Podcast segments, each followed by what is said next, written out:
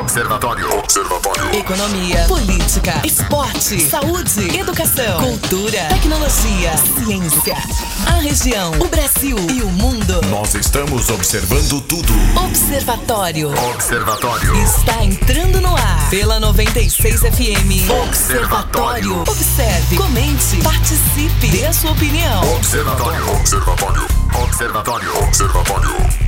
Muito boa tarde, está começando o Observatório aqui na sua 96 FM, a FM oficial de Goiás. Hoje é terça-feira, 25 de agosto de 2020, 5 horas e 8 minutos. O Observatório começa ao vivo para Anápolis, Goiânia, região metropolitana de Goiânia, em torno de Brasília.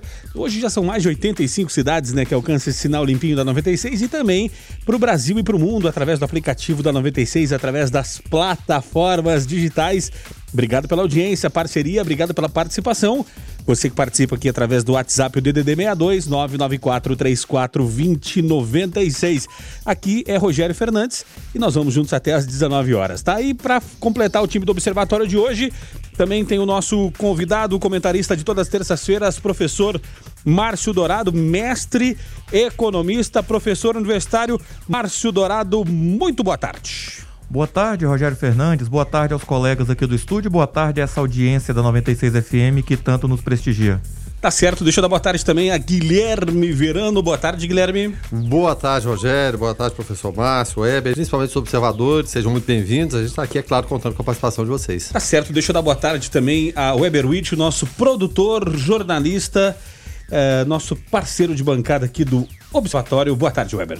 Oi, Rogério Fernandes, muito boa tarde, Márcio, professor Márcio Verano e, claro, os ouvintes já mandem aqui mensagens. Vamos falar sobre muita coisa hoje. Muito obrigado pela companhia e audiência. Tá certo, 994 34 2096 é o WhatsApp do Observatório para você participar. O Observatório está começando agora. As principais notícias do Brasil e do mundo. Observatório. Observatório. 5 horas e 14 minutos, esse é o Observatório aqui na sua 96 FM, a FM oficial de Goiás. Quem tá chegando por aqui é Carlos Roberto de Souza, para falar direto ao assunto. Direto ao assunto. A opinião de Carlos Roberto de Souza no Observatório. Boa tarde, Carlos. Boa tarde, Rogério, Guilherme Verano, Weber Witt e a todos os observadores. Olha, eu gosto muito de comentar sobre boas notícias, mas temos também que comentar sobre as notícias ruins e que, infelizmente, são uma realidade. É, segundo especialistas, a recessão provocada pela pandemia, é, que atingiu uma economia brasileira já fragilizada e com baixo crescimento, ela vai empurrar milhões de brasileiros para a camada social mais pobre do país. Além de piorar a condição de vida de uma fatia significativa da população, a atual crise deve impedir que parte dos brasileiros consiga progredir socialmente. Neste ano, segundo um estudo realizado pela consultoria Tendências, 3,8 milhões de domicílios devem passar a engrossar as classes D e E. Ao todo, serão cerca de 15 milhões de brasileiros, contingente equivalente ao número de habitantes do estado da Bahia, pra vocês terem ideia, que terão aí uma piora de condições da condição social e passarão a ter uma renda domiciliar inferior a R$ 2.500. Se bem que, mesmo antes da crise sanitária, a tendência já esperava uma piora do quadro, né? Uh, tendências é a, a, a, consultoria, viu, gente? Ela já esperava uma piora no quadro, justamente devido ao cenário de baixo crescimento econômico do Brasil. Mas o aumento esperado por ela, das classes D e E, seria bem menor, uma alta de 600 mil domicílios e não de 3,8 milhões de domicílios. Portanto, a pandemia será responsável para empurrar mais de 3,2 milhões de domicílios de lares brasileiros para a base da pirâmide social. Olha que notícia ruim. É, no fim desse ano, 41 milhões de lares estarão nas classes D e E, infelizmente. O que explica essa piora adicional é a forte deterioração do mercado de trabalho, tanto informal como formal, durante a pandemia. Entre maio e julho, para vocês terem ideia, o desemprego cresceu 20,9%, alcançando aí 12,2 milhões pessoas. Para termos uma ideia, pra vocês entenderem o quanto o quadro, o cenário é grave, só agora no segundo trimestre, Por exemplo, é, 8,9 milhões de brasileiros perderam o emprego, 6 milhões deles informais. Parte desse contingente, porém, ainda não voltou a procurar uma, uma, uma, recolocação, seja por conta do risco da pandemia ou devido aí ao auxílio né, emergencial que eles estão recebendo do governo. Portanto, esses números ainda não foram computados e vão aumentar mais ainda a taxa de desemprego. Uma situação péssima que eu espero que os senhores políticos deixem suas picuinhas de lado, né? pensem no povo e ajude aí a aprovar o mais rápido possível essas medidas positivas nas áreas social e econômica que o governo pretende mandar para o Congresso aprovar e que elas realmente possam minimizar essa péssima expectativa. É o que eu torço, espero e peço a Deus que aconteça. Fiquem todos com Deus. Ademã que eu vou em frente de leve. Observe, comente, participe. Observatório. 5 horas e 17 minutos. Professor Márcio, é, é, ouvindo aqui a coluna do Carlos, e, e vendo, né, entendendo, tentando entender ele falando aqui a respeito desses, desses números dessas pessoas que serão empurradas às classes D e E. Isso já agora ou isso pós-pandemia? Porque tem muita gente falando que, que está vivendo um momento econômico melhor do que antes por conta do auxílio emergencial que deu uma esquentada na economia. Afinal de contas, isso é para agora ou um cenário futuro? Isso é para um cenário futuro, Rogério, mas infelizmente é um futuro próximo. É, na semana passada a gente comentou aqui falando assim, a economia brasileira ela não afundou ainda, é, como uh, outras economias afundaram, mas ela está de muleta. E essa muleta se chama auxílio emergencial. É uma muleta aí que custa alguns bilhões por mês. E enquanto a gente tivesse auxílio emergencial, então é, a economia se sustenta nessa muleta. Esse auxílio emergencial ele não está sozinho, está acompanhado de todo um aparato aí tem muita gente, hoje tem por volta de 10 milhões de contratos de trabalho suspenso, com o governo também ali sustentando a muleta com, com parte daquilo ali com o seguro-desemprego extemporâneo, enquanto a pessoa está nativa com jornada reduzida ou o contrato está suspenso. Então, tudo isso é, faz com que a questão social se torne uma bomba relógio. Por isso, dessa preocupação, dessas notícias aí, vai prorrogar o auxílio emergencial? Até quando? É, queremos um auxílio. O Bolsonaro achou 247 pouco, discordou do Paulo Guedes. Por quê? Eles têm visto que o caos social, o preço que vai ser para a sociedade em geral é não ter esse colchão de benefícios vai ser muito pesado.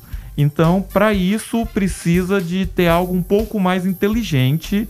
E parece que o governo está tentando aí pensar, batendo cabeça, para que não aconteça uma tragédia social de empurrar esse tanto de gente para classe D e E. Eu não acredito muito nessas letrinhas de classe não, porque tem muita gente aí que está na classe F já. Então, assim, é, penso eu que se a gente não, é, se o governo não tomar uma iniciativa para isso, isso vai empurrar muita gente para essas classes. Aí talvez, Rogério, tenham você, o Guilherme, o Weber ou algum ouvinte esteja pensando assim: é, mas isso não me interessa, porque eu tô bem empregado, eu sou concursado, é, alguma coisa nesse sentido, mas quando a gente tem menos pessoas nos círculos de consumo, quando as pessoas estão abaixo da linha de pobreza, essas pessoas vão deixando de consumir, vão deixando de demandar. Se as pessoas deixam de demandar, as pessoas não têm por que anunciar na rádio, as pessoas não têm por que se matricular na faculdade, não tem da onde tirar dinheiro para aquilo. Então o dinheiro ele deixa de girar. Então é urgente que o Brasil tome uma providência para evitar o caos social que se avizinha. Você está no Observatório da 96 FM. Observatório. Economia. E o presidente Jair Bolsonaro assinou nessa terça-feira, hoje, né, medida provisória que cria um novo programa de habitação do governo federal, batizado de Casa Verde e Amarela, né? Concebido para substituir o Minha Casa Minha Vida, criado em 2009 no governo do ex-presidente Luiz Inácio Lula da Silva, com o objetivo de reduzir o déficit habitacional no país. É, lançado em cerimônia no Palácio do Planalto, o programa passa a dividir o público-alvo em três grupos e, além de financiamento de imóveis, também prevê ações voltadas à regularização fundiária, reforma de imóveis e retomada de obras. Guilherme Verano. E até nesse, nesse bojo, nesse embalo, a gente até anunciava que a, a, aconteceria é, essa semana, essa reunião, seria é, o Big Bang Day, né? Segundo o, o, Paulo Guedes, né? Que ia revolucionar tudo, estava de pé viria abaixo e, iam construir o Brasil, enfim. Várias coisas acabaram ficando de fora, mas em relação uh, ao caso da Verde Amarela, é claro, evidentemente, o, o governo Jair Bolsonaro, todo o governo, quer você ter uma identidade própria. Imagina se ele continuar com esse plano e chamando Minha Casa Minha, de, minha, minha Vida, né? Se relaciona, é claro, com os governos do, do, do PT. Então, rebatizou como Casa Verde Amarela. Primeiro passo. Aí, a partir daí também, uma, uma notícia que o Rogério Marinho, que é o ministro de Desenvolvimento Regional, trouxe, é o seguinte: vai ter um mutirão, esse mutirão acontece é, em conjunto com a Caixa depois do fim das restrições impostas pela pandemia do novo coronavírus, deve ocorrer, segundo estimativas do governo, é, no primeiro trimestre de 2021, que é, vai ser esse mutirão para renegociar dívidas de parcelas atrasadas nos financiamentos habitacionais, do ainda então chamado Minha Casa Minha Vida.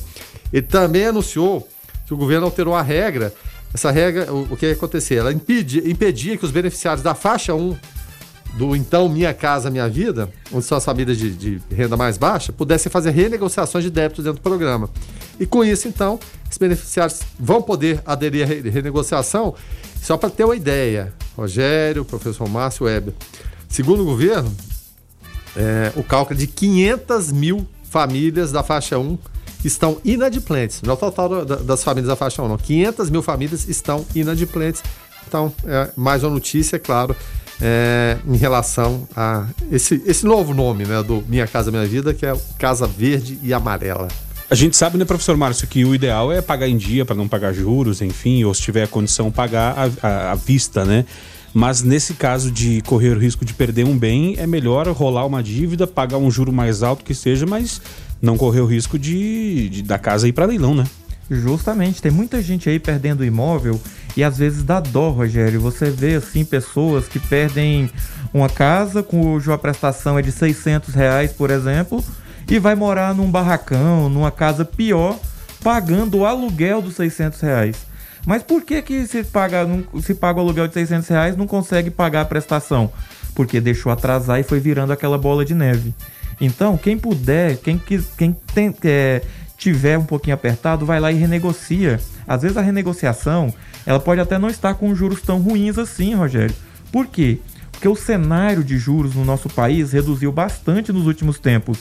Então, é uma grande oportunidade, mas não comece a parar de pagar agora o seu imóvel pensando, não, porque vai ter um mutirão de renegociação. Uhum. Não faça isso. Por quê? Porque quando você fizer isso, vai virar aquela bola de neve e talvez você não consiga renegociar a contento. Mas não deixe, se você tiver um pouquinho apertado, não deixe de ir lá e olha, às vezes você já pagou. Se você comprou um imóvel em 30 anos, já pagou em 10 anos. Talvez se você esticar de novo para 30, renegociar esticar de novo para 30, a prestação caiba melhor no seu orçamento. Então são coisas assim que irão ocorrer nesse mutirão e é uma grande oportunidade. E isso é uma prática muito, muito comum, né, Guilherme, Weber e, e ouvintes, né? É, você aí, ouvinte, deve conhecer vários casos, ou você mesmo pode estar passando por isso, de às vezes fechar um, um, um financiamento de um veículo, de um imóvel, lá quando você ganhava, sei lá, vamos supor aí, 3 mil reais. Aí você paga uma parcela de, de mil, né? Eh, cabia no seu orçamento. Agora você está ganhando dois e aí essa parcela, em vez de 30%, já está consumindo 50%, né? Então, às vezes, como disse o professor Márcio, é melhor dar aquela essa bagada e essa espichada eh, em vez de perder o imóvel, né, Verano? Porque é, é, é, assim, a alegria de conquistar um imóvel, um veículo, um bem durável é muito grande, mas é, é a de perder é um negócio de é, é um negócio complicado, né? Pode até destruir famílias, né? É, é a dor da perda, né, o, Rogério? Porque, é claro, a gente fala de carro, mas o sonho de consumo é claro ter a casa própria. A gente está tá vendo aqui né, projeto sendo rebatizado, o déficit é, habitacional no Brasil é imenso. Então, de repente, você acalenta aquele sonho, você faz aquele projeto, né? E de repente você se vê e, puxa vida, e tem gente que pagou, nossa, uma parte imensa do carro, né? Aquele carnezão, né, pra vida toda ali, ele só vai diminuindo. Aí chega em determinado momento, acontece como aconteceu a pandemia, ou a redução de salário, ou desemprego, né? Que, que é muito comum numa economia tão instável como a do Brasil. Você vê aquele sonho saindo das suas mãos, então você tem que procurar alternativas, tem que conversar, vai, troca a ideia. É, com, com, com o, diretor, o professor Márcio levantou a mão. ele- O professor Márcio levantou a mão, eu paro na hora. É, é, prioridade. É. Questão Vai de lá. ordem. É isso, Não é bem lá. questão de ordem, não. É, muito bom colocar isso. E a gente tem que ver, há pouco a gente falou que é, a- o social precisa aí de uma injeção de ânimo. Faz parte da injeção de ânimo do social esse programa de habitação popular. Mas aí, professor, você fala por quê? Porque o pobre tem que ter casa? Também. Lembra do Mas- antigo BNH? Mas além É. disso, além do pobre ter que ter casa, já viu uma coisa empregar tão bem igual a construção civil? Você Isso. emprega servente, pedreiro, gente que entrega o material de O construção, próprio gente da falou fábrica. isso. Afeta é, indiretamente, ô Márcio, ou diretamente, 95 áreas da economia, se não me engano. 85 ou 90, é 95 áreas. Então, esse investimento, esse minha, essa casa verde e amarela, mudar o nome do programa, né, é, é, até para dar uma identidade aí, tudo bem, a gente vai entender Claro. que o governo quer fazer, mas desde que saia dinheiro para isso e que consiga fazer com que as pessoas tenham casa própria, tenham condições melhores de moradia e aumente o emprego, tá valendo e isso afeta um pouco aí o social, fazendo, rebatendo um pouco o comentário do Carlos. E, e até nesse sentido foi bom, porque é, a, a ideia desse governo no início era o quê? Um projeto social, a gente tem que acabar com isso, com Minha Casa Minha Vida, né, Bolsa Família. Viu-se agora que é importante, e a gente espera que tenha sido por essa visão, não pela popularidade que veio através dos 600. Mas pode ter uma continuidade, é claro, você elege pres- presidente e derruba o presidente com isso. Mas vamos esquecer, né? esquecer essa parte e, e, e ter na ideia de que foi acessibilidade, que isso vai acontecer. Por tabela, como o Márcio falou, vai ajudar a economia, é fundamental. O ouvinte pode participar aqui através do 994-34-2096. E, e eu pergunto a você, ouvinte, né? Se, como, como que tá essa situação aí? Se você é, é, usou, né, desse, dessa pausa que, que os bancos deram, se não usou, se você conseguiu usar, como é que tá a situação? Manda para nós aqui através do 994-34-2096.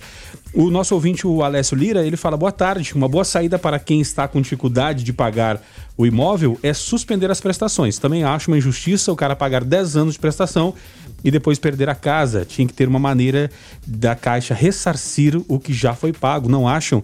É, mas aí, aí, nesse caso aqui, é, obrigado, Alessio, pela participação. Professor Márcio, é, é, tem, tem a opção de devolver, né? Mas o difícil é que geralmente a pessoa vai até o Vai último. né? É, não, vai na, na esperança de tentar reverter o negócio também, né? Isso mesmo. E como é que funciona o leilão? O leilão é algo um tanto quanto injusto também. Eles pegam a sua casa, por exemplo, que você já pagou é, 50 mil, e eles vão lá e vão vender sua casa que, que vale 200 mil, mas eles vão vender ela por 120. Você já pagou 50. Se eles conseguirem vender por 120, que é um preço abaixo do mercado, para queimá-la e tal, é, pode ser que eles te devolvam aí parte do que você já pagou, desde que essa valorização dela seja acima do que você deve para a caixa. Há casos de é, pessoas que perdem a casa e continuam devendo, porque o valor do leilão não cobre toda a dívida. Então tome muito cuidado com isso. É, o ouvinte pode participar aqui através do 994-34-2096. O professor Márcio falou a respeito de construção, o Guilherme falou também a respeito de construção, né? E a gente tem até a informação, né, é, a respeito de que o governo quer comprar um satélite para monitorar a Amazônia. Esse trabalho já é feito pelo INPE, 145 milhões de reais. Aí eu pergunto, né, deixar até no, no, no gatilho aqui, professor Márcio, também para você ouvinte, será que se pegar esses 145 milhões, que para o governo é troco, mas investir aí para fazer casas populares não seria uma boa saída para dar uma aquecida na economia, dar casa para quem não tem e gerar emprego? É um questionamento, né, Guilherme? Não, e, e com detalhe, todos os especialistas envolvidos e sérios falaram que o que a gente tem aqui dá para fazer esse trabalho. Não vai acrescentar absolutamente nada. É rasgar dinheiro. Então tem alguém ganhando alguma coisa nisso aí. Mas só que o INPE, é, para determinadas pessoas, é, de repente é, era conceituado, né, conceituado inter- internacionalmente. Ele foi questionado o tempo todo em, em relação às projeções que fazia de queimadas, o Salles sempre negando o tempo todo, e agora inventaram essa história aí. Mas todos os especialistas, especialistas sérios do Brasil e fora, falaram que vai ser um dinheiro inútil. O que tem aí já, já faz esse trabalho de forma eficiente. E esse, esse satélite demoraria muito mais tempo do que os que a gente tem aqui para mapear, por exemplo, a Amazônia. Observe, comente, participe. Observatório. O ouvinte participa aqui através do 994-34-2096. O Rêmulo Magno por aqui elogiando a programação musical. Ô, Rêmulo, obrigado, obrigado pela audiência. Nós temos ouvintes que gostam das notícias, temos ouvintes que gostam das opiniões dos nossos comentaristas, tem ouvintes que gostam do boa tarde e do boa noite do Weberwitch e tem ouvintes que ouvem o programa por conta da programação musical. Então, obrigado a todos vocês que ouvem o Observatório, que comentam, participam, né? O pessoal mandando ver aqui através do 994-34-2096, o Ricardo dos Santos falando aqui sobre a compra desse satélite. Fala aí, Ricardo. Boa tarde, observadores. Ricardo Giovanni Braga. Prestem atenção, esse satélite quem está comprando é a defesa, é o Ministério da Defesa. Isso não é para monitorar a INPE. Tá? Isso é mais uma da, dos devaneios lá do famigerado capitão. Isso não é para monitorar mar, é, é, queimada em Amazônia, não é nada. Quem está comprando é o Ministério da Defesa. Né? Então, quer dizer, é, é, é um país pobre, miserável, achando que deve ter certas situações e regalias que é, é, é, país rico tem. Ah, essa que é a grande verdade. Boa tarde. Valeu, Ricardo. Obrigado pela participação. O Kleber tá por aqui também, também falando sobre a compra do satélite. Fala aí, Kleber. Boa tarde, amigo observadores. Então, respondendo à pergunta aí sobre o, o dinheiro que ao invés de comprar o satélite, é investir em moradias para população, eu sou de acordo. Porém, é, deveria ter um critério mais rigoroso para a escolha do, dos beneficiários, porque a gente tem visto muito aí pessoas de, de com, com renda boa, militares, é, médicos, outras pessoas aí que estão ganhando, estão sendo beneficiadas aí com essa com esse programa Minha Casa e Minha Vida sem a necessidade, tirando de muitos que realmente precisam, famílias que realmente precisam é, desfrutar de uma oportunidade dessa.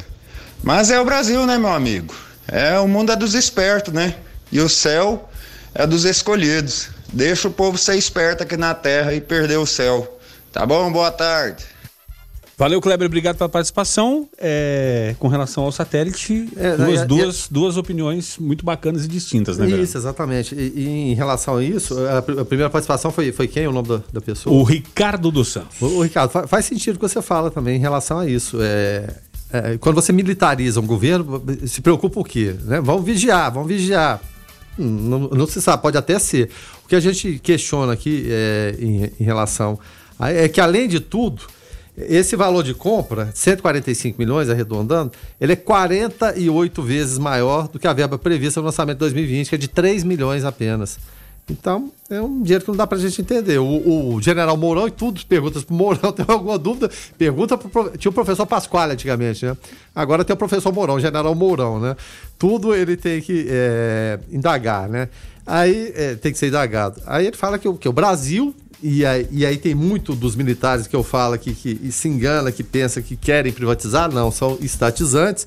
É o quê? O Brasil precisa ter o domínio da tecnologia de satélites. Importante que tenha, sem dúvida nenhuma, mas da, maneira que seja viável. Muita tecnologia de outros países é o quê? Com troca de informações, coisas que vêm de fora. O Japão, depois da, da Segunda Guerra Mundial, o professor Márcio sabe muito bem disso, destruído, arrasado, o que, que fez? Olhar o que, que tem no mundo aqui, vamos copiar e tentar aperfeiçoar, vamos seguir nessa linha, né? Agora, a indústria nacional, muitas vezes, e o Colo, entre várias coisas insensatas que ele fez, uma sensata foi falar das carroças que tinha aqui. Né? A gente tinha até uma estatal de computadores, também da mesma forma. A tecnologia tem que ir e vir, ela tem que tomar esse processo. Do, ah, tem que ser nosso, aquela questão da segurança, é importante, mas não é também a ferro e fogo. O, o, o, é a, o momento, Guilherme Verano. É, exatamente. É o momento. Eu, eu comparo isso aí a um casal desempregado ou sem dinheiro, devendo, comprar uma TV nova de LED para ver a Copa do Mundo. Precisa? Mas, mas, é, é, mas tem. Eu sei que tem, tem mas assim, é algo que a gente critica. Então o governo endividado, o governo apertado, não sabe onde tira dinheiro para mais auxílio emergencial, habitação popular, comprar satélite que não vai agregar a mais do que já tem por 120 milhões? 145. 145. É, agora, é, o ouvinte participa aqui, o Leandro fala o seguinte: a compra do satélite é para dar o resultado de não desmatamento, é para manipular as imagens que tanto o governo quer. É a participação aqui do Leandro, tá? É, com relação também à, à questão de, de, construção, que nós falávamos no bloco anterior, o Luiz Fernando fala o seguinte: olha, é, do Parque Brasília lá. E quem for construir, é bom colocar no projeto uma casa que aproveite o máximo a iluminação natural reaproveite a água, tenha espaço para horta, fogão a lenha, tá complicado honrar os compromissos, viu? Se tiver espaço para ter uma vaquinha de leite e outra de corte ali também é bom, né? Porque com o preço que tá carne, né, Verano? É, exato. Aquele galinheirozinho, né? Aquela coisa. É, rapaz, é, a, a, as coisas bucólicas aos poucos parecem estão voltando, né? A, a, cozinha da vovó, né? A gordura ali, tá? mesmo que o óleo do jeito que tá, rapaz do céu, tá mais, mais barato você fritar alguma coisa na, na, manteiga do que no óleo. Justamente. É, e com relação à questão que nós falávamos até ontem aqui, né? Com relação ao secretário secretário lá do Distrito Federal, o secretário de Saúde do DF, né, é, Francisco Araújo, foi preso preventivamente na manhã de hoje, né? Essa informação nós demos hoje de manhã aqui. Ele foi alvo da operação Falso Negativo, deflagrada pelo Ministério Público do Distrito Federal, que investiga supostas irregularidades na compra de testes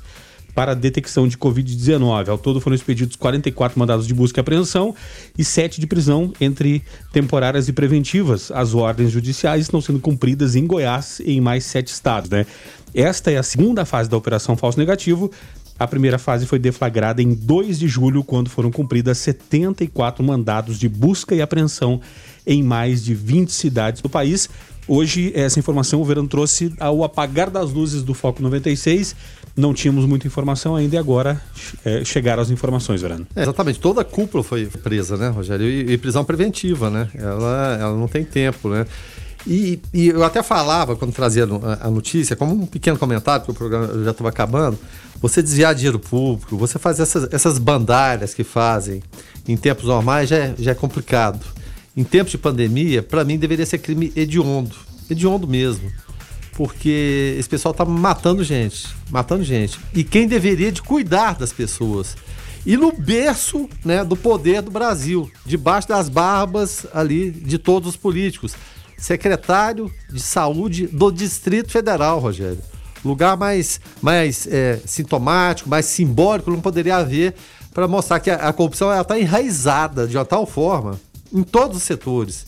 E quando começou a pandemia, é, todo mundo pensava assim, não, é, é, claro, a pandemia, todos vão se condoer com a situação das pessoas, que nada, é, se condoer com a situação deles, né? Vamos fazer contrato fraudulento, vamos comprar coisa aqui, entregar outra ou não vamos entregar.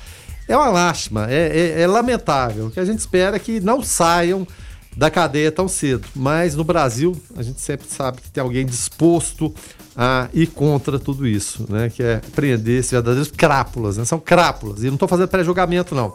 São informações do Ministério Público do Distrito Federal e Polícia Federal. Né? Estou só emitindo minha opinião em cima disso aí que revolta. Tem hora que você fica tão desalentado que eu, eu vou te contar, é complicado. Eu não sei como esse pessoal consegue dormir, um cidadão desse que faz esse tipo de coisa. Ele e. Quando você tem um bando assim, se chama. Os asseclas, né? Usava essa, esse termo antigamente. Ele e os asseclas conseguem dormir em paz. Eu não sei, não é, não é coisa de Deus, não, Rogério. É, o, Verano, o Verano falou aqui de cidadão, né? E eu deu vontade de falar cidadão não, né? E falando do cidadão não, do caso é. da, da, do engenheiro, né?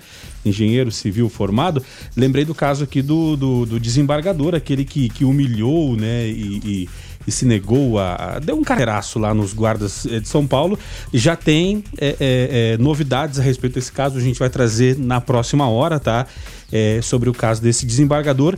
E se a gente for lembrar bem, né, tem o desembargador, tem o caso aquele do, do, do Ricaço lá do Alphaville, de lá do interior de São Paulo, e tem também esse do, do, do cidadão não, né? Tem o gordo da entrega também. É, o, o caixa d'água lá é. da, da, da, Tigre, né? É, agora, dentro desse, de todos esses, o que se lascou foi o engenheiro civil. Ou seja, a classe média, os outros que são ricaços, não deu nada, né? O, a classe média que, que acabou se, se dando problema aí. E nós vamos falar também a respeito dos Correios, né? Os Correios entram com dissídio coletivo no TST. Todas essas informações para daqui a pouco, depois da virada da hora. Você está no Observatório da 96 FM. Observatório. Abrindo agora a segunda hora do Observatório, agora são 6 horas e 9 minutos. Hoje, terça-feira, 25 de agosto de 2020.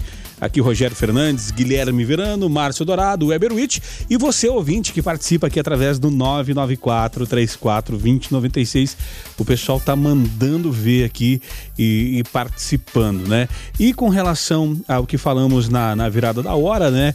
Com relação aos Correios, né? Os Correios entram com o dissídio coletivo no TST.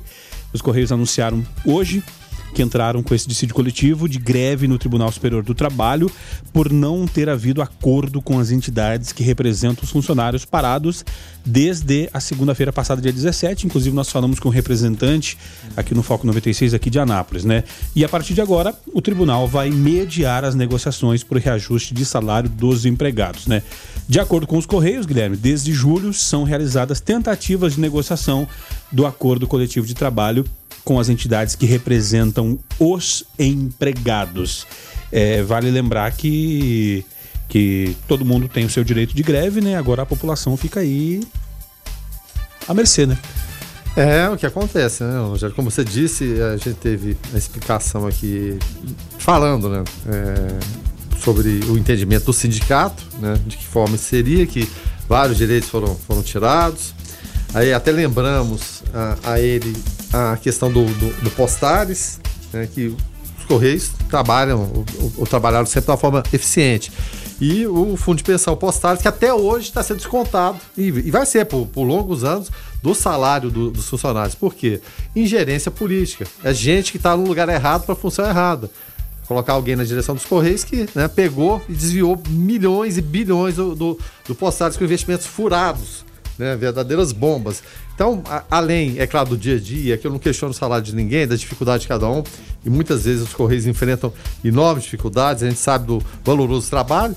Tem gente que fala que não, que acha que não precisa, não tem mais, negócio de correio, não, não precisa, evidentemente, cada um vê, vê sua parte. Mas é, é, um exemplo que a gente vê de uma estatal que foi né, bombardeada por políticos que destruíram né, o fundo de, fundo de pensão e colocaram os funcionários para pagar. Então a gente espera que haja um acordo o mais rápido possível para que né, volte à normalidade. Porque toda greve, em qualquer setor, a gente sempre tem greve dos bancários também. Toda greve ela é, é, é terrível, é justa, né, na medida que haja esse entendimento. Algumas greves são injustas e declaram injustas e mesmo assim alguns continuam. Enfim, cada um tem o direito de reivindicar a gente espera que solucione da melhor maneira possível. Né, para as pessoas que estão no dia a dia, principalmente dificuldade, muitas vezes expostos o, o, o rapaz do sindicato lá falou questão de câncer de pele. É, o, o, dia a dia a gente sabe que é realmente complicado, são jornadas extenuantes, então tem que procurar esses direitos aí para ver né, de que forma equaciona isso para dar a melhor solução. É claro, evidentemente, os funcionários não serem prejudicados, mas também o cidadão no dia a dia, né, que tem que receber mercadorias, tem que receber né, contas, faturas, é claro, evidentemente a gente tem toda a tecnologia hoje em dia que facilita até esse processo, mas esperamos que seja resolvido o mais rápido possível. É, o, o, Rodrigo Carlos ele traz aqui uma participação e vem, eu ele trouxe a participação, eu estou lembrando da, da, nossa conversa no, no, Foco com, com o representante do, dos Correios aqui, né, do, do sindicato é, aqui em Anápolis. Ele fala boa noite é, aos ouvintes da 96, Rogério, Guilherme, Márcio, Weber. Sobre os Correios, li em um Twitter de um político e infelizmente tenho que concordar. Uh, nos últimos 10 anos, os Correios paralisaram em 9. Já não é mais reivindicação. Reivindicação é hábito. É o Rodrigo Carlos Ribeiro de Oliveira, do Itamaraty, quarta etapa. E aí eu questiono você, ouvinte. É, quais as outras categorias, né? É, que, que, que, que, tem aí o hábito de parar praticamente por ano? Vai lembrando aí, a gente tem na, em várias áreas, parece que está no calendário. Ó, esse mês é o mês da paralisação da, da, daquela área. Setembro da... são os bancários. É, então aí, aí, Agora tem uma categoria é, assim, muito importante que ela não, não faz greve, nunca poderia fazer greve, que a gente perceberia que muitos deles não fazem falta. Os políticos. Também. Agora, Márcio, com relação a políticos, né? A gente lembra do, do, do, dos ministros, né? E Paulo Guedes veio com uma agenda liberal de privatização. O Correio, todo mundo falava, vai ser o primeiro. Por que, que não foi ainda? Será que, que é, é falta de, de, empenho ou tem, tem gente aí que não se interessa pela privatização dos Correios? Tem gente que não se interessa. Infelizmente, tem boi na linha. O que, que é esse boi na linha? Toda Toda empresa ineficiente, pública, privatizada, são diretorias a menos, são cargos a menos, é, superintendências a menos para serem distribuídas. E o namoro do presidente com o Centrão afastou a possibilidade de privatização de diversas estatais. Infelizmente, não sou assim privativista, né? Eu até acredito que diversas coisas teriam que estar na mão do Estado é, diante de alguma eficiência, mas tem muita coisa precisando ser privatizada porque não tem mais sentido. O secretário de desestatização, Salim Matar, é, há 15 dias ele pediu demissão do Ministério da Economia, justamente porque a afirmação dele, abre aspas, aqui dentro nada anda, a burocracia e os interesses políticos param tudo, fecha aspas. Observe, comente, participe. Observatório. Deixa eu mandar um abraço pro pessoal participando aqui. O Michael, ou Michael, ou, né? Ger... Michael? Michael. Michael. Michael. Michael. Michael. É, também o Kleibert, o Gimnes, é, o Thiago Coelho, Claudinei Ferreira, a Shirley, o Paulo lá do Recanto Sol, né? E também aos pacientes do Paulo, né? O Paulo mandou aqui imagens de, de molares, terceiros, segundos e, e- Não, tá com cara, não, tá com cara, não. Tá com cara de, de, de pré-molar isso aí. Você tá com cara de extração para tratamento de ortodontia. É, o Paulo mandando aqui mensagem dizendo que os ouvintes ficam calmos é, é, ouvindo o observatório. E o Paulo deve aproveitar, né? Sempre participativo, para questionar o ouvinte, né? Sobre a informação. O ouvinte vai tentar falar, não consegue, mas é a hora que ele desengasga, desce aquela saliva e não precisa usar o sugador. É a técnica do dentista de perguntar, sendo que a gente não consegue responder com a, com a boca cheia. Posso mandar mais abraço aqui, ó? Por, por favor, ué. Abraço para novos parceiros, né? Futuros parceiros aqui do programa Observatório. Pessoal lá da Cowboy Shop, tá certo? O Juliano e a Cris e também os consultores de venda, o Lucas e a Luciene, tá certo? Serão parceiros, acreditando na força do rádio, na força da publicidade, da propaganda, de divulgar a sua marca. Fui lá hoje, conheci a, a- a loja, fantástica, né? Que ambiente agradável. A gente, é claro, vai trazer maiores detalhes a- a- ao longo dos dias, né? Com os testemunhais, com, é claro, eh, as participações gravadas e com pro- promoções também e eh, sorteio de brindes, né? Sorteio É, de brindes vem por aí também. E deixa eu tá dar uma certo? dica de economia aqui, porque sempre que o professor Márcio está aqui, eu fico inspirado né, nessa questão econômica. Você que está cansado de estragar tênis, vai lá e compra uma botina. Né? Não, não, não precisa ser aquelas botinona bonita de festa, aquela botina mesmo da lida. Pensa num negócio que dura, Guilherme. Verano. Confortável, mais confortável que tênis E- e dura falar. e não estraga. Eu- eu- na Cowboy Shop hoje, tem, é, conversando com o Juliano, conhecendo, conhecendo to- toda a loja, exatamente isso. É, a- não é pelo fato de ser botina precisa ser desconfortável. É essa noção de desconforto, ah, não é botina mesmo, desconforto. acabou-se, acabou-se. O piso é macio, se assemelha muito a um, a um tênis. Você pode caminhar o dia todo que é, é- é tranquilo. É como eu falei, né? Sejam muito bem-vindos. E maiores detalhes a gente vai ter, claro, ao longo dos dias, quando é, chegarem aí os spots, o testemunhal, enfim, vocês vão conhecer mais da Cowboy Shop. Observe, comente, participe. Observatório.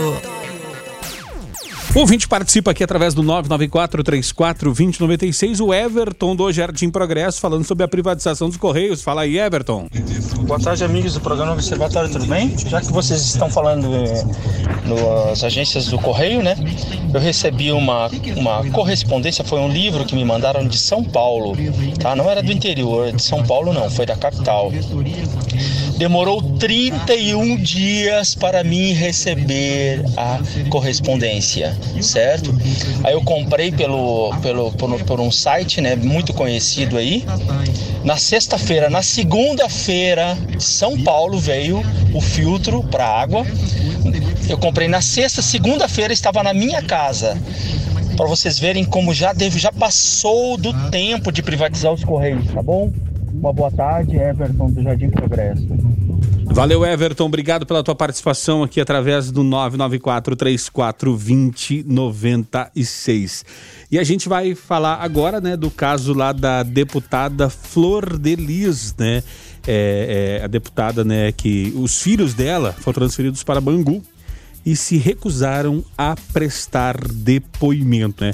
Os cinco filhos e uma neta da deputada federal, que é do PSD, que foram presos na Operação Lucas 12 da Polícia Civil e do Ministério Público do Estado do Rio de Janeiro, já estão em uma é, é, em unidades prisionais do complexo penitenciário de Jericinó, na zona oeste do Rio de Janeiro. Eles que são acusados do envolvimento na morte do pastor Anderson do Carmo se negaram a prestar depoimento. Eles passaram o verão pela triagem no presídio de Benfica, na zona norte do Rio, onde deram entrada na noite de segunda-feira. E por questões de segurança, a Secretaria de Administração Penitenciária do Estado do Rio não divulgou em quais unidades estão eh, o, o pessoal aqui, que é uma turma, né? É, afinal de contas, é um caso que, que gerou comoção, né? Gerou comoção exatamente pela situação, né? Que era exatamente uma, uma situação, primeiramente, o que? De acolher né? crianças, né? Eram mais de 50. Você dá um lá para aquelas crianças, mas depois foi se vendo agora. É, com o assassinato do, do pastor, o marido da, da, da Flor de Lis, que a coisa não era não, tanto aquela. É, aquela harmonia que deveria ter um lá. Você tinha cômodos que eram separados para núcleos mais queridos, outros nem tanto queridos, é, nem tão queridos, é, tinham restrições de alimentação, é, de a própria habitação. Era uma coisa complicada aquele dia a dia que agora, aos poucos, vai ser desbaratado e vai, vendo, vai vindo aí a, a luz, né? E o, o terrível disso tudo, o, o, Rogério, é claro, pela, pela, morte em si, é claro, foram presos filhos, neta, né, outras pessoas. E a, você pode ter certeza que a mentora intelectual disso tudo está solta. Por quê? Porque é parlamentar, né? E tem foro privilegiado.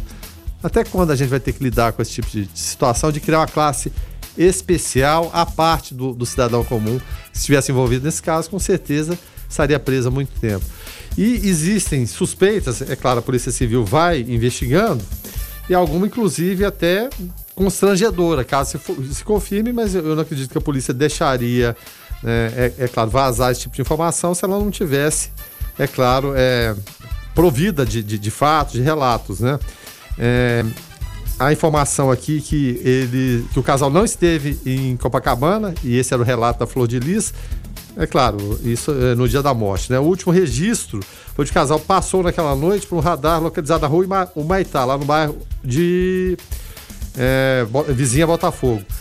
E, e, o constrangedor da situação, uma das suspeitas é que o casal tenha ido à casa de swing em Botafogo, na zona sul do Rio. Ou seja, é um assim, um festival de coisas, né, hediondas e terríveis, que a gente espera que sejam devidamente punidas, mas o principal e o terrível é por enquanto ela está solta.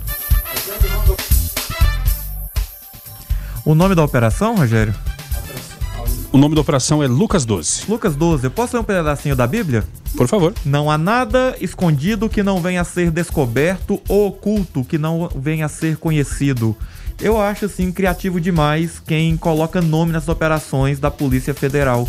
Porque justamente mostrando que algo que acharia que estaria totalmente acobertado se revela aí e que os culpados sejam punidos. É, e até foi a participação do, do Anselmo aqui do Nápoles City falando exatamente o que disse aqui o professor Márcio. Então, é, parabéns aí à polícia, né, que está fechando esse caso. Economia.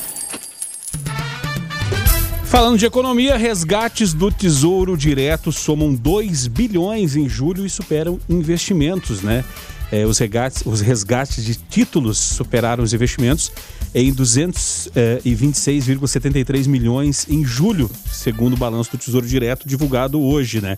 Ao todo foram realizadas 433.814 operações de investimento, no valor total de 1,97 bilhão, enquanto os resgates chegaram a 2,19 bilhões. Aí eu te pergunto, professor Márcio, é, economistas, gurus né, é, é, da área, o pessoal lá do Dinheiro Não Morde, fala para geralmente é, é, é, diversificar a carteira de investimentos, né? diversificar para que num momento assim de, de, de, aperto como agora a pessoa poder ter liquidez nesse, nesse valor sem perder dinheiro? Justamente para isso. Mas a gente tem um agravante aí que acontece com esses investimentos. Por que está tendo mais saída do que entrada no Tesouro Direto? As pessoas se acostumaram. Rogério, nós chegamos a pagar, num mundo não tão distante ali em 2016, 14,25% ao mês para você colocar o seu dinheiro no Tesouro Direto, ao ano, desculpa, para você colocar o seu dinheiro no Tesouro Direto e não bater um prego numa barra de sabão, como se colocam por aí. E esses juros foram caindo ao longo do tempo. Como a rentabilidade diminuiu, as pessoas que investem no Tesouro Direto vão buscar tirar esse dinheiro de lá e colocar em algo que renda mais. Então, essa, esse, esse super resgate aí, superando os investimentos, tem a ver com pessoas procurando dar mais utilidade e retorno ao seu dinheiro. E é o que deve acontecer aí nos próximos meses, enquanto perdurar essa situação de juros baixos. Se você quer financiar alguma coisa e tem condição para isso, agora pode ser o momento. O Brasil nunca teve juros tão baixos em toda a sua história. E você aí pode participar através do 994-34-2096 e falar aí se você aplica do Tesouro Direto, aplica em outro investimento ou se você está aplicando só nas contas de casa mesmo, não está sobrando para nada, né? Mas aproveite, né? Se quiser tirar uma dúvida, o momento é esse aqui com o professor Márcio. Você está no Observatório da 96 FM. Observatório. O ouvinte participa aqui através do 994-34-2096. O Tiago aqui respondendo sobre as aplicações. Fala aí, Tiago. Boa noite, 96. Respondendo aí a pergunta aí do Rogério. Eu aplico no tesouro direto. Minha mulher é um verdadeiro tesouro. Valeu, Tiago. Obrigado pela sua participação. Valeu pela sua participação, Tiago. É, cada um, cada um tem as suas prioridades, né? Antes aplicar na, na sua do que aplicar numa, numa, numa empresa filial, né? Não, isso não existe. Não. Tipo, Justamente, muito, muito melhor. Tá certo, Tiago. Parabéns. O Marcos Vieira por aqui, fazendo uma pergunta para o professor Márcio. Fala aí, Marcos. Oi, boa noite. É, ouvindo vocês aqui, passa, professor Márcio, é, hoje a taxa do consórcio está é, variando entre 16% a 18% a taxa de manutenção dele. É, hoje está compensando mais igual investir num consórcio ou num financiamento hoje? Pelo que ele vê sobre as taxas de juros, essas administração. Lembrando que o valor do consórcio ele pode ser variado conforme a, é, atualizado o valor do veículo. É, é uma pergunta muito, muito recorrente, né? Aliás, é, o, o, Marcos falou que consórcio, o pessoal que vende consórcio está com preconceito, né? Você pergunta, você vende consórcio? Não, eu vendo carta de crédito e alguns falam que é pré-contemplada, né? É consórcio, gente, é consórcio. Pois mas, é. mas o questionamento do Marcos é interessante, né, Marcos? Sim, Marcos, é o seguinte, até bem pouco tempo valia a pena muito mais o financiamento, ou perdão, o consórcio. Por quê? Porque você tinha aí o consórcio, as taxas de juros beirando 2,5%, por aí vai. Hoje em dia, para quem tem aí até 20% para dar entrada e tá com o nome legal na praça, você consegue uma taxa de juros média de 0,7, 0,9% ao mês. Quando você coloca essa taxa anualizada, acredite, tá muito mais fácil, porque ela anualizada ela vai chegar aí em quase 12%. Ou seja, entre 17%, 18% e 12%, hoje em dia está compensando mais o financiamento. Mas nós temos aqui alguns problemas. O consórcio, ele te deixa muitas vezes a entrada a partir da carta. Ou seja, você o vai lance lá, embutido, né? Você vai lá e tem um lance embutido. E o financiamento ele exige que você tenha uma entrada. Então, se você tiver a grana para dar aquela entrada ali, então você consegue ter uma condição de crédito melhor, mais vantajosa do que o consórcio. Se você não tiver, então às vezes a condição vai te empurrar para o consórcio. E lembrando, né, que quem tem, é, quem tem quem faz consórcio, né, ou carta de crédito, como os preconceituosos com o consórcio falam, é, é, ele tem um reajuste anual por conta da avaliação do bem de origem lá da, da carta, né? Já o financiamento, você pagando antecipado, você tem desconto, né? Então, para quem é mais controladinho e quer antecipar, pode conseguir um bom desconto aí, né, Márcio? Justamente, as parcelas são fixas. E aí você tem uma manha para se pagar financiamento, eu sempre incentivo as pessoas a fazerem. Você coloca a prestação dentro da sua possibilidade. Digamos que você foi lá e financiou um carro em 48 vezes. Só que sobrou um, um dinheiro ali, vai lá, liga no banco, ou muitas vezes pelo site você consegue, e simula a última prestação. Quando sobrar um dinheiro, você paga a do mês e a última. Você vai ver que uma prestação de 800 reais que você está pagando hoje, se você for pagar a última, ela vai cair para algo próximo de 300 com as taxas de juros que nós temos hoje. Então, pode ter essa ele tem essa vantagem que você consegue adiantar esses pagamentos com desconto. Mas aí a pessoa tem que ter muita disciplina financeira. Você está no Observatório da 96 FM. Observatório. 6 horas e 50 minutos. Infelizmente, o programa só tem duas horas e não dá para trazer todas as notícias que gostaríamos nessas duas horas.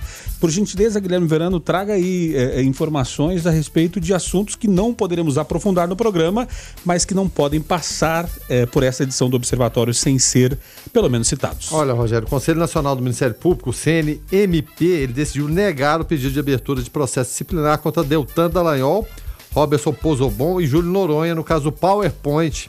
O conselho entendeu que o caso já prescreveu, tá certo? No entanto, oito conselheiros, e é bom lembrar que esse placar foi 10 a 0, oito conselheiros disseram o seguinte, que caso não tivessem demorado tanto para julgar o assunto e as penas não estivessem prescritas, haveria motivos para instauração de processo administrativo disciplinar, chamado PAD.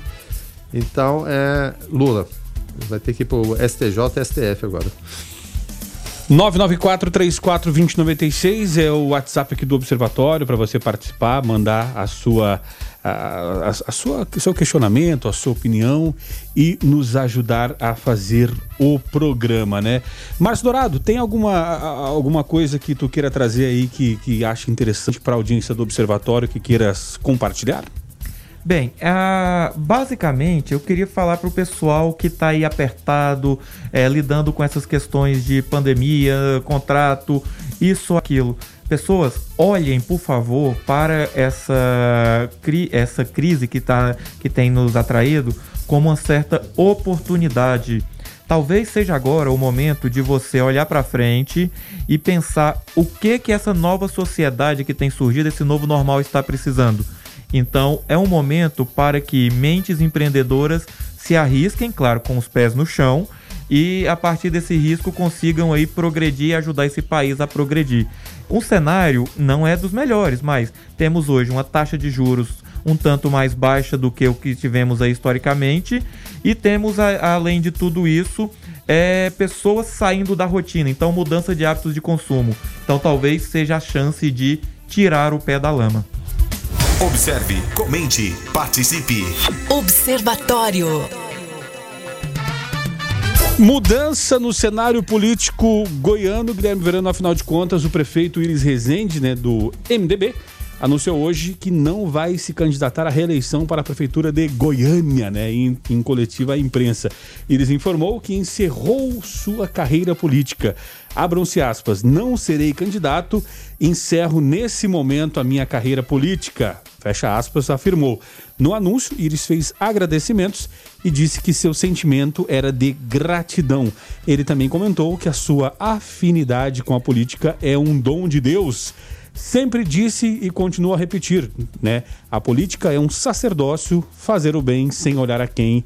Um dom que Deus me deu, afirmou Iris Rezende, Guilherme Verano. É, rapaz, mas vou despedir. Em 2016 ele chegou a anunciar o fim da carreira também. Ele tinha sido derrotado por eleição para o governo estadual, havia perdido para o ex-governador Marconi Perillo, e disse que a, a, basicamente a mesma coisa, a missão estava cumprida, mas só que meses depois ele voltou atrás. O fato é que o Iris tem uma carreira, a carreira mais longeva aqui no estado de Goiás. Ele está só para ter uma ideia, a gente puxando aqui, está sendo prefeito pela terceira vez. E a primeira vez foi nos anos 60 ainda. Quando eu estava nascendo, lá em 66, ele já era prefeito. Então a terceira vez, depois ele foi senador por Goiás, foi governador por duas vezes. Conseguiu ser ministro de dois governos diferentes de pastas diferentes também. Ele chegou a ser ministro da Agricultura na época do governo José Sarney, foi ministro da Justiça na época do FHC, ou seja, tem uma carreira enorme, sem dúvida nenhuma. Tem muita gente, é claro, como como é, todo político contesta, é, o, o, o não tem muito esse meio termo, é ame ou deixo, né? Mas é, vai fazer 87 anos no final do ano, então tá na hora de descansar, né? O Ides é lá de Cristianópolis, rapaz. As principais notícias do Brasil e do mundo. Observatório. Observatório.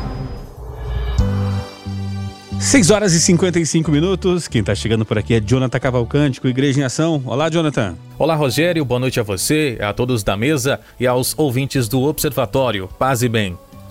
Para ajudar o Brasil no combate à pandemia do novo coronavírus, o Papa Francisco enviou suprimentos médicos ao país, sendo 18 ventiladores pulmonares e 6 aparelhos de ultrassom. Os equipamentos foram destinados a oito hospitais religiosos no território brasileiro. Na Diocese de Tocantinópolis, região Norte 3 da Conferência Nacional dos Bispos do Brasil, a CNBB, o Hospital Dom Orione foi a instituição contemplada. A solenidade de entrega foi realizada no último domingo, dia 23. Vindo da Itália, o emissário do Papa Francisco, Dr. Paolo Tacconi, realizou a entrega de três ventiladores pulmonares de última geração e um ultrassom portátil para o Hospital Dom Orione. Ele é representante da Hope Onlus, uma organização sem fins lucrativos de ajuda humanitária e intervenções de desenvolvimento sustentável para proteger a saúde e a educação. A doação foi intermediada pela Diocese de Tocantinópolis num diálogo com o Núncio Apostólico no Brasil, Giovanni Dianello. Dom Giovanni Pereira de Melo, bispo diocesano, explicou que a partir desse contato e com as informações repassadas pela direção do Hospital Dom Orione, foram sendo construídos os caminhos para efetivar a doação. Dom Johnny disse que este gesto de solidariedade cristã e de caridade do Papa Francisco possa realmente ajudar os mais pobres e necessitados atendidos pelo Hospital e Maternidade Dom Orione. Jonathan Cavalcante para o Igreja em Ação. Observe, comente, participe. Observatório. Nós começamos o programa com a coluna do Carlos falando a respeito de eh, pessoal que está indo para as classes D e E, e o Márcio falou até de classe Z, né? Enfim. Não, já- da F, ó, já. É, justamente. Agora, ah, ah, lá no exterior, o- os bens dos brasileiros cresceram 36 bilhões de dólares no ano passado, o que levou o volume total de ativos lá fora para 529,221 bilhões no final de 2019. Se lá fora o pessoal está crescendo patrimônio e aqui está encolhendo, será que a gente vai ter uma debandada de gente pro exterior, Márcio? Essa debandada ela já está sendo vista aí desde que o real começou a se, des- eh, se desvalorizar perante o dólar. As pessoas vão lá para fora, trabalham demais e começam a mandar o dinheiro de lá para cá e esse dinheiro vai valendo mais eh, em reais. Então tem sido uma tendência isso acontecer, mas boa parte desse patrimônio dos brasileiros que tem ido para fora tem a ver também com o aumento de pessoas do mercado de capitais nacional começando a investir lá fora. Se você, Rogério, compra, por exemplo, uma ação da daquela empresa do buscador de internet, é, você passa a ter um patrimônio lá fora. Então, boa parte desse patrimônio se dá também com as pessoas descobrindo que você daqui do Brasil você pode comprar partes das maiores empresas do mundo. Tá certo. Dito isso, então, Márcio, muito obrigado e até a próxima. Eu que agradeço bastante, agradeço aos ouvintes, aos colegas aqui de programa e até semana que vem. Paz e bem. Tá certo. Guilherme Verano, até amanhã. Até amanhã de manhã, obrigado mais uma vez. A participação do professor Márcio sempre é muito boa, né? Ele Bom consegue demais. traduzir o economês para nossa linguagem comum. Isso é muito bacana. Obrigado ao Márcio, Rogério, Weber e principalmente os ouvintes aqui do Observatório. Um abraço a todos. Tá certo. Então, Weberwitch, até amanhã. Até amanhã, obrigado aos amigos observadores. Muito obrigado e até amanhã. Tá certo, a gente vai ficando por aqui então. Voltamos amanhã às 6 da manhã no Foco 96. Na sequência, Gabi Moraes no Conectado. Fiquem todos com Deus, paz e bem. Observatório. Observatório. Você ouviu Observatório na 96 FM. Observatório. Observatório.